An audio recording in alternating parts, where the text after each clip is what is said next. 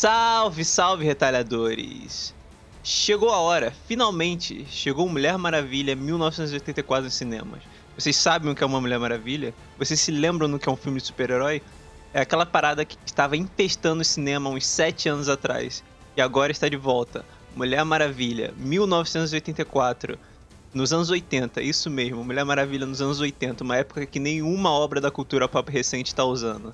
1984 anos 80. Meu nome é Cedric Santos, estou acompanhado de Guilherme Ferreira e hoje nós vamos falar sobre Mulher Maravilha, 1984, nesse retalho Drops.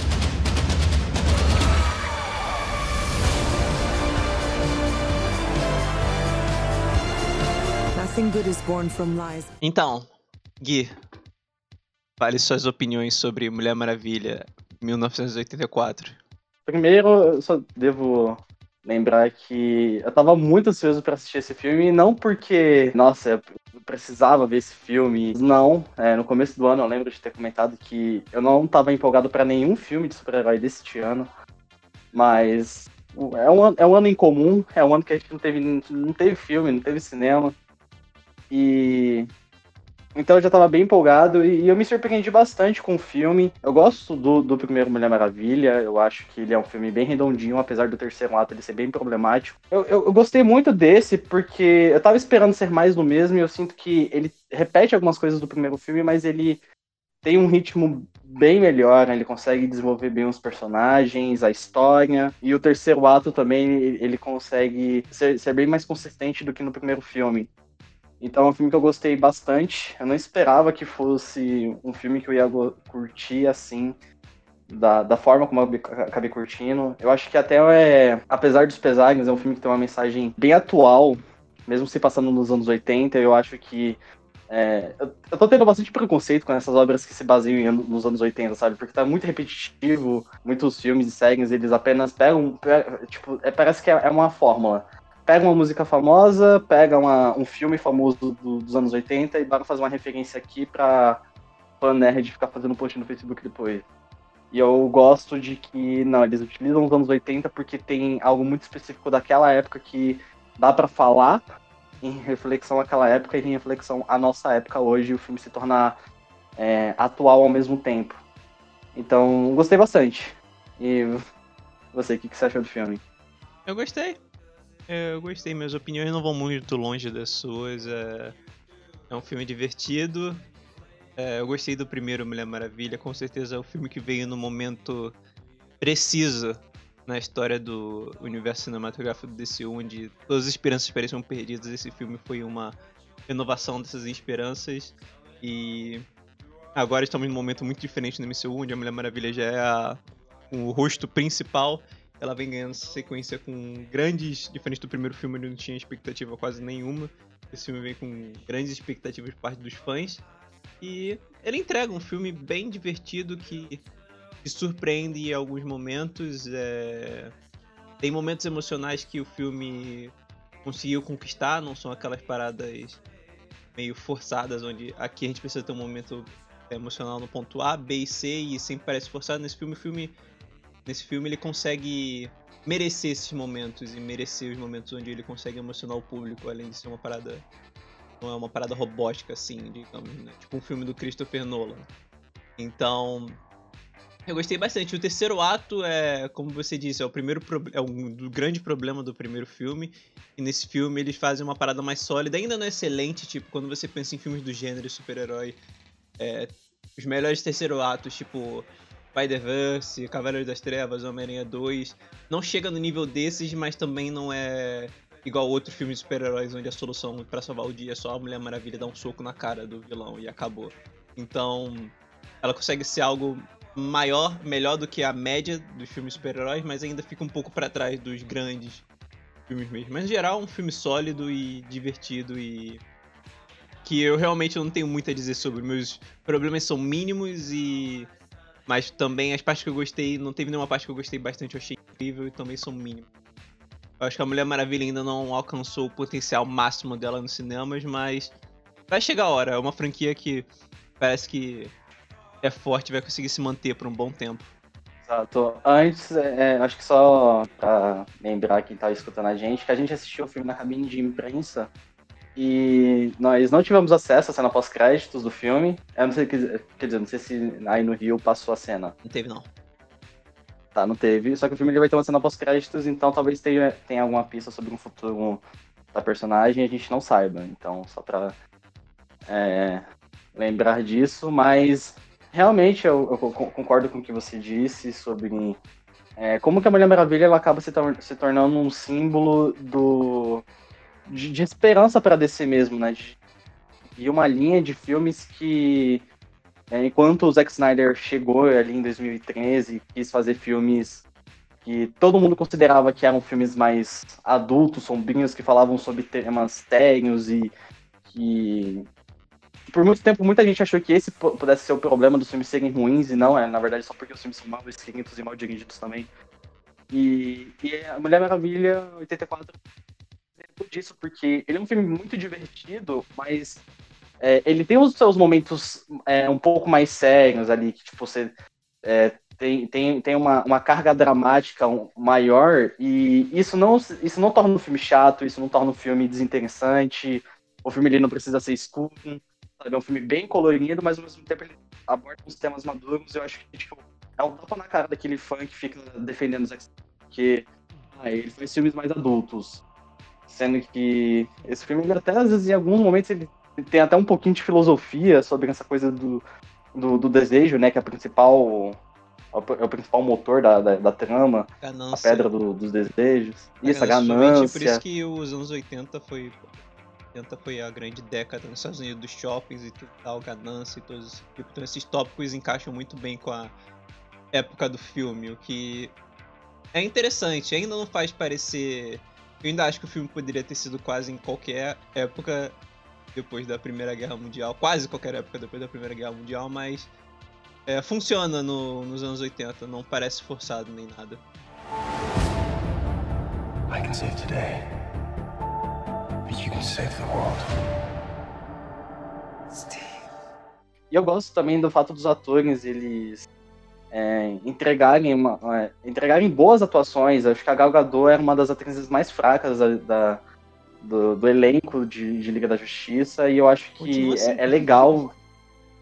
Não, é, pode continuar, mas eu acho que nesse filme, pelo menos, ela entrega uma interpretação melhor. Acho que tem cenas que é, depende um pouco dela e. Tem uma troca de. de funções nesse filme comparado ao primeiro. No primeiro filme, o peixe fora d'água era a Mulher Maravilha e ela conseguia fazer muito bem, melhor do que em qualquer dos outros dois filmes que ela fez a personagem da Mulher Maravilha, dessa personagem que veio de outro. Até pelo sotaque que ela meio que tem, de outro lugar e tá chegando nessa sociedade nova que ela não entende completamente e tá tentando. tá tentando desvendar como é que essa sociedade funciona, seus valores, seus costumes, e tem o personagem do Steve Trevor que tá explicando para ela como funciona e tenta situar ela onde ela tá. E nesse filme tem essa inversão de valores. E sem entrar spoiler de alguma maneira. Igual em Star Wars, Steve Trevor voltou à vida e a.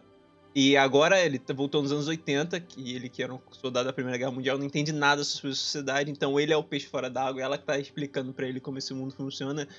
E o filme passa um bom tempo, mais tempo do que, vocês, do que você imaginaria, é, trabalhando nessa dinâmica dos dois bem similar ao primeiro. Então, é, é, foi maneiro ver essa inversão de valores dos dois e a Gal Gadot, ela, ela nesse filme ela parece não depender tanto do carisma do Chris Pine para carregar o filme. Os dois estão, os dois fazem uma ótima parceria. Tanto que o terceiro ato, diferente do último filme, do primeiro filme, é tudo só ela, em vez do que no primeiro filme foram os dois ainda compartilhando.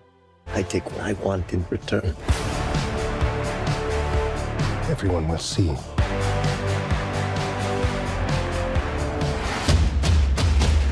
Agora eu queria só trazer um ponto, porque foi algo que realmente me incomodou bastante no filme, e eu não sei se você também teve essa mesma impressão, é, em relação à, ação do filme. É, eu ia, porque isso também. Eu achei muito ruim, tipo, me incomodou muito a cena do, do comboio no deserto é simplesmente ridícula. E eu posso assinar embaixo disso do que você tá falando, porque eu assisti aquela cena duas vezes. Porque no meio da minha sessão a luz acabou no cinema, a gente. Claro que voltou uns dois minutos depois. Eles trouxeram o filme de volta muito cedo, então eu consegui ver aquela cena duas vezes, basicamente. Então. E nenhuma das vezes foi impressionante, que é incrível. É, a ação claramente não é forte da Patty Jenkins. É, é, no primeiro filme ela contou com um certo auxílio do Zack Snyder e. É cena de, no primeiro filme é cena de ação do Snyder, então ainda não é algo muito impressionante no primeiro filme. Nesse segundo filme elas são também meio qualquer coisa. Apesar de ter mais brilho e mais. É, você vê mais. Você vê a Diana usando mais poderes que ela tem. Nesse segundo filme é. Não tem nada de impressionante na ação. O que. Pro, pra sorte deles, que a, o conflito final não é resolvido na, na base da porrada, né? Porque se fosse ia ser um final bem decepcionante. Ainda bem que, a, que ele resolve uhum. meio que na base do diálogo. Então isso que salva o filme faz você esquecer que a boa parte das cenas de ação são bem fracas. Todas as cenas de ação são bem fracas mesmo. Essa é uma parada que falta pra, pra Patty Jenkins como é. diretora. Porque de resto eu acho que ela consegue entregar um filme de super-herói. Até pela essência, um filme de super-herói que até parece um clássico, assim. É, no primeiro filme muita gente estava pensando em em, no Super-Homem do Christopher Reeves como grande influência e chega boa parte do primeiro filme funciona assim, o primeiro filme da Mulher Maravilha funciona assim. Esse filme também ainda tem um pouco desse tom clássico de filme super-herói, atinge todos os todos os momentos precisos, tipo o momento onde o herói precisa fazer o sacrifício dele e é um momento emocional muito forte, ela consegue trazer isso, funciona muito bem. Então, ela basicamente faz filmes super-heróis clássicos que você não vê no, MC, no DCU, DCU, porque eles não fazem isso, eles tentam reinventar a roda por lá, mas ela, a Mulher Maravilha funciona muito bem nesse nesse sistema de super de, nesse gênero. Eu não sei, não tô usando a palavra certa, mas o filme da Mulher Maravilha funciona muito bem como um filme de super-herói clássico. Ao invés de tentar reinventar a roda e fazer algo mais profundo, realista, sombrio, parana, parana, que esses outros diretores tentam fazer. Eu só fico meio decepcionado porque acho que se fosse um filme mais barato, sei lá, talvez dava para perdoar os efeitos meio ruins, mas é, eu tava vendo que acho que o investimento da Warner foi de 200 milhões, então, tipo, porra. É, não dá pra, Ainda não dá bem que o texto. É, o texto salva, é, mas. Uh, aquele vilão. Não é nem spoiler, todo mundo sabe que a mulher leopardo tá no filme. E. Eu tive um flashback, porque pareceu que eu tava assistindo um filme de super-herói de 2005. Porque era, eu nunca tinha visto, talvez a gente tenha ficado mal acostumado depois de Endgame ter visto Thanos, que é um vilão de CGI 100% e ele é Parece quase como uma criatura que existe de verdade. Nesse filme é um monte de CGI que tá muito claro que a CGI não traz nada pro.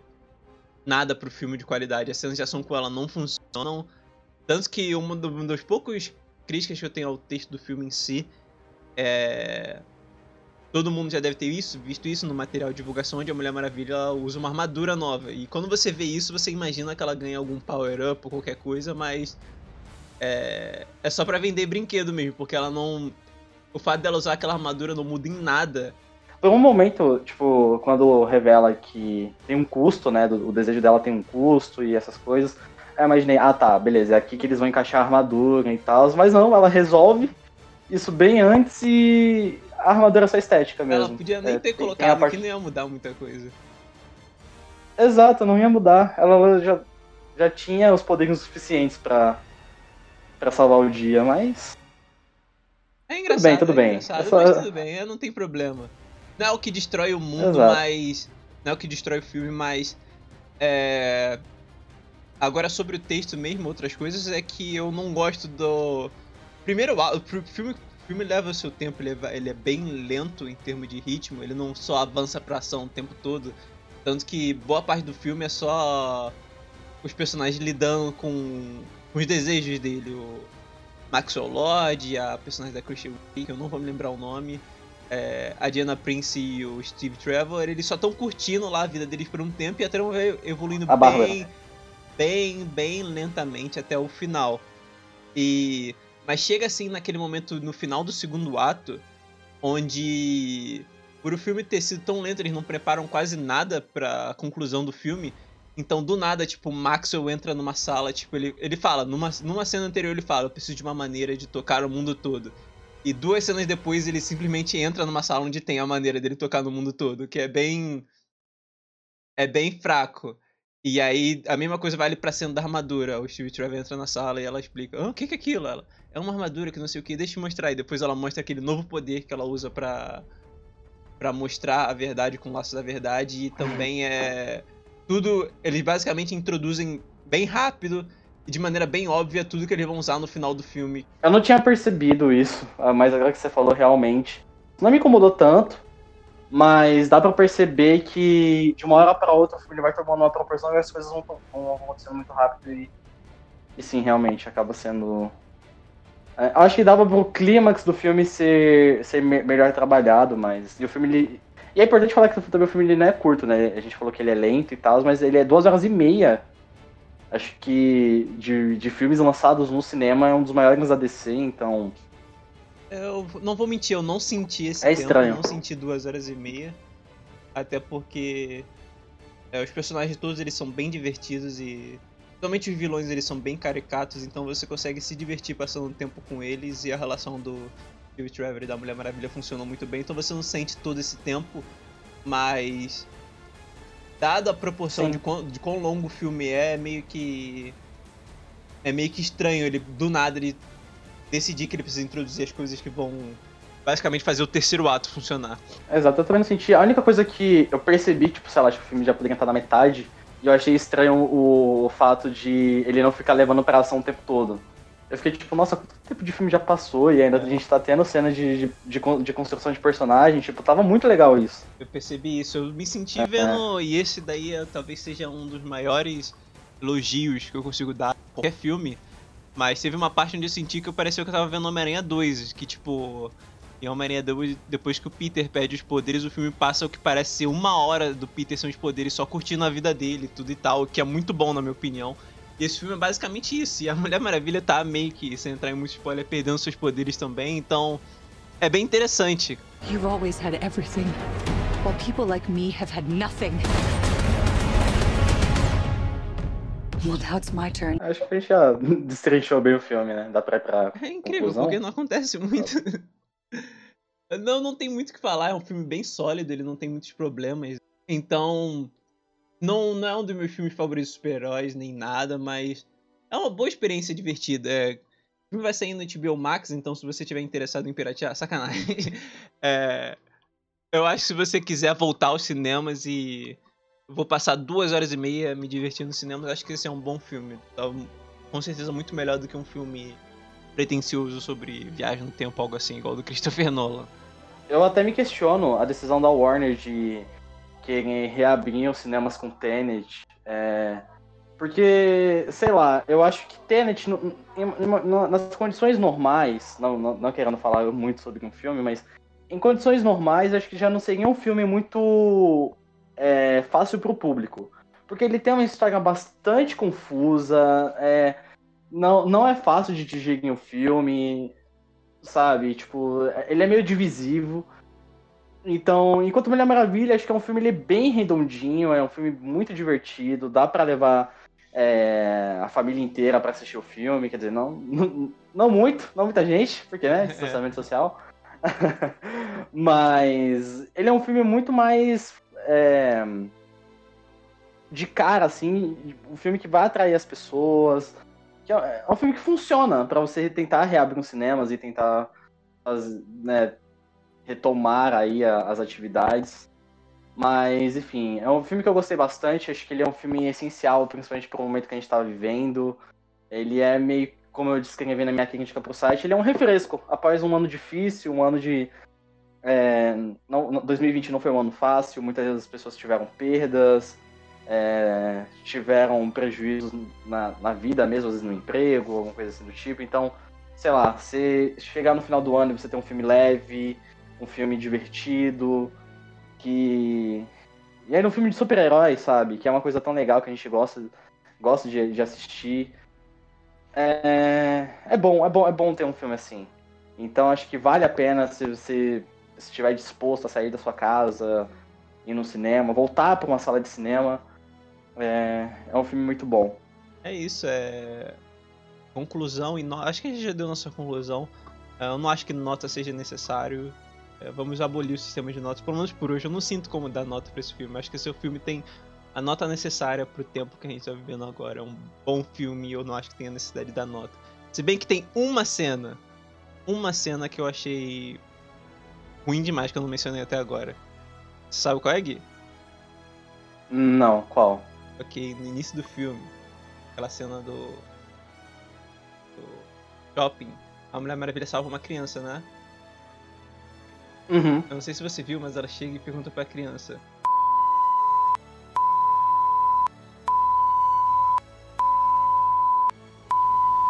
Completamente fora do que Mulher Maravilha quer dizer e eu realmente.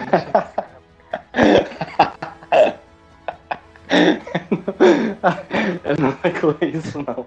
Isso vai ser cortado. Coloca um. Censurado. Enfim, Sim. É, Esse foi o Retalho Drops. Nós falamos sobre Mulher Maravilha 1984. E voltamos em breve com o Retalho Cash ou outro Retalho Drops. Sei lá, a gente decide o que a gente faz. A gente traga o podcast quando a gente quiser, porque é assim que a gente funciona. Porque a gente é, a gente é desse jeito mesmo. É, não esqueçam de seguir o Retalho em todas as nossas redes sociais: Twitter, Instagram, Facebook, se você ainda usa isso. Conferir no site para conferir a crítica sem spoilers do Gui. E é isso. Fiquem seguros, fiquem em casa e até a próxima.